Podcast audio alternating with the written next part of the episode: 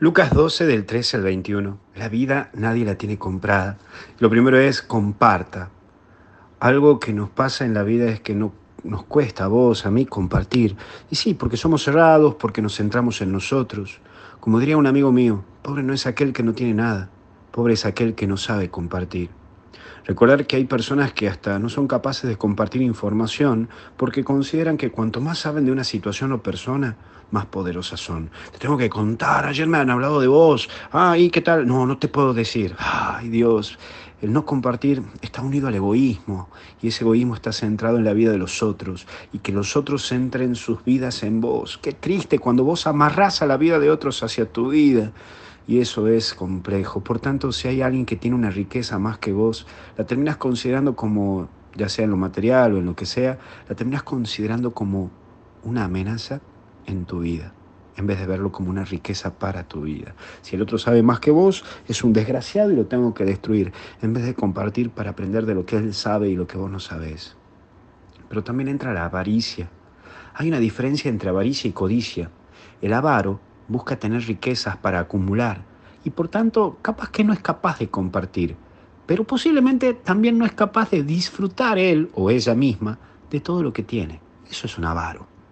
En cambio, el codicioso busca tener, pero para gastar. Lo gasta, la destruye la plata. No la puede sustentar, no la puede sostener. Ni siquiera es capaz de acumular. Lo que tiene lo gasta y es capaz de gastar más de lo que tiene.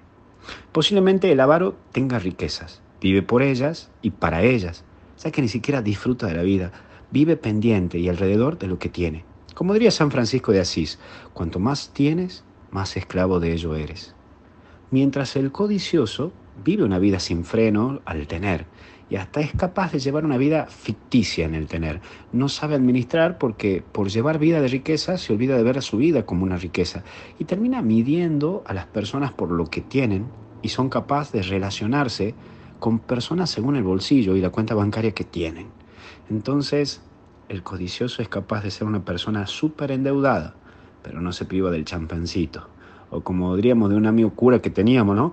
Que venía de una condición muy humilde y cuando era párroco de una comunidad interesante, decía, yo como salmón todos los días. Para, para. Eh, y, de ahí quedó el famoso término, el padre salmoncito. Y entra el término insensatos. Cuando tu, vida, cuando tu vida gira en torno al tener y al aparentar, terminas viviendo una vida sin una mirada clara hacia dónde querés tender tu vida. Mira, conocí a personas que vivían desde el aparentar económico y hasta mostrarse superiores a otros por tener más dinero. Y esto no se escapa a nadie, ¿no? Hasta incluso curas vi así. Cuando empezás a ver más la cuenta bancaria que los ojos de tus hijos, cuando miras más los vehículos que tienes que la sonrisa de tu esposa o de tu esposo, cuando vivís hablando de lo que quieren y de lo que quieres y tenés más de lo que querés disfrutar de la vida, entonces tu vida puede terminar en una insensatez, midiendo más lo material que hasta incluso lo familiar. En las montañas, como vos sabés, justo este fin de semana tuve confirmaciones en dos lugares ¿no? de las montañas, aprendí que hay muchas, muchos ricos pobres y muchos pobres ricos. Porque te aseguro que en las montañas vi a más gente disfrutar de la vida que en personas que tienen palacios de vivir. La clave de la felicidad no pasa por lo que tienes, sino por el cómo vives el día a día. Que Dios te bendiga y te acompañe en el nombre del Padre, del Hijo y del Espíritu Santo, y con Jesús hasta el cielo no paramos. No te olvides de la página web www.misionerodigitales.com. No te olvides también que estamos en el Instagram, MD Católicos, en YouTube, MD Católicos. Y no te olvides también que estamos en TikTok, MD Católicos. Suscríbete a las cuentas, que nos das una gran mano y puedes bajarte también la aplicación de Misioneros Digitales a tu celular. Y misa todos los días, de lunes a sábado, 11 de la mañana, por Facebook Padre Luis Asano y domingos a las 12 del mediodía por Facebook Padre Luis Asano.